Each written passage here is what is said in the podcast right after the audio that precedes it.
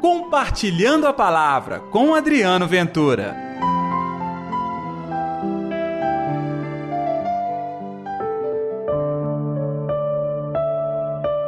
Cuidado com o fermento dos fariseus e com o fermento de Herodes. Ei, gente, tudo bem? Eu sou Adriano Ventura. Está no ar o Compartilhando a Palavra desta terça-feira, hoje, dia 13 de fevereiro. Que a paz, que o amor, que a alegria de Deus esteja reinando no seu coração. O nosso programa vai ao ar todos os dias aqui na Rádio da Padroeira de Minas, neste mesmo horário, sempre na 107,1 FM. E o evangelho desta terça-feira é Marcos capítulo 8, versículos 14 ao 21. O Senhor esteja convosco, ele está no meio de nós. Proclamação do evangelho de Jesus Cristo, segundo Marcos. Glória a vós, Senhor.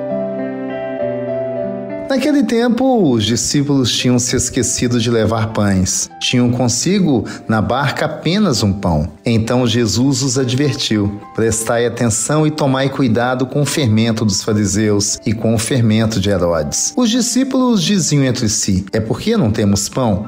Mas Jesus percebeu e perguntou-lhes: Por que discutis sobre a falta de pão? Ainda não entendeis, nem compreendeis? Vós tendes o coração endurecido? Tendo olhos não vedes e tendo ouvidos não ouvis? Não vos lembrais de quando reparti cinco pães para cinco mil pessoas, quantos cestos vós recolhestes cheios de pedaços? Eles responderam doze. Jesus perguntou: E quando reparti sete pães com quatro mil pessoas, quantos cestos vós recolhestes cheios de pedaços? Eles responderam sete. Jesus disse: E ainda não compreendeis? Palavra da salvação, glória a vós, Senhor.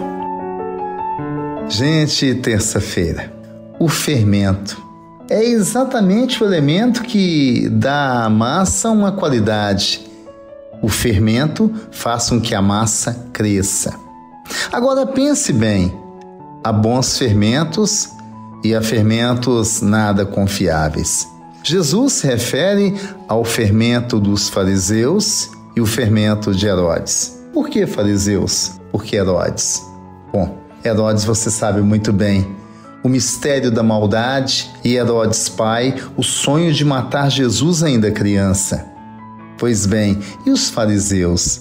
Mesmo se dizendo homens da lei de Deus, tentavam o tempo todo encontrar maneiras para colocar Jesus numa situação de ridicularidade e comprovar que ele era um falso profeta. Eles armavam para Jesus, queriam a sua morte. Mas, independente da figura do Filho de Deus, essa gente não vivia o que pregavam. Era um fermento ruim, fazia mal, distorcia a palavra de Deus.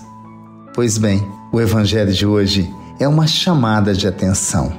Onde nós estamos buscando alimento para a nossa alma? Onde nós estamos buscando a inspiração para os nossos dia a dias.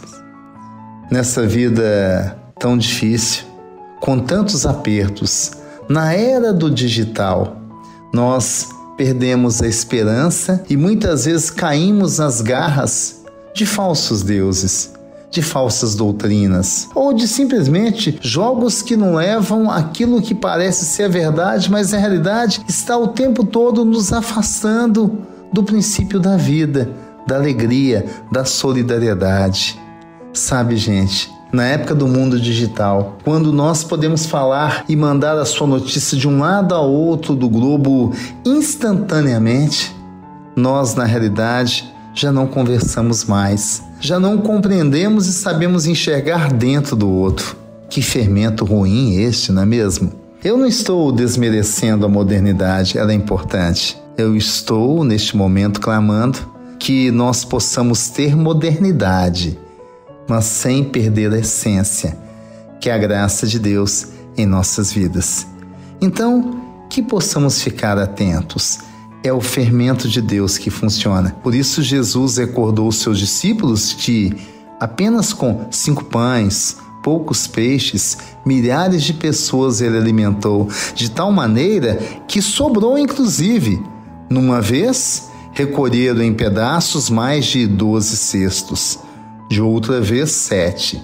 Quando Deus faz a obra, ela é farta, ela é para todo mundo. Vamos pedir que esta obra também aconteça em nossas vidas?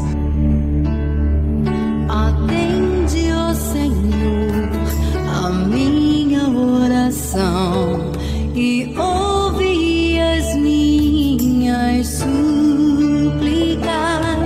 Responde-me, ó Deus, tão justo e fiel.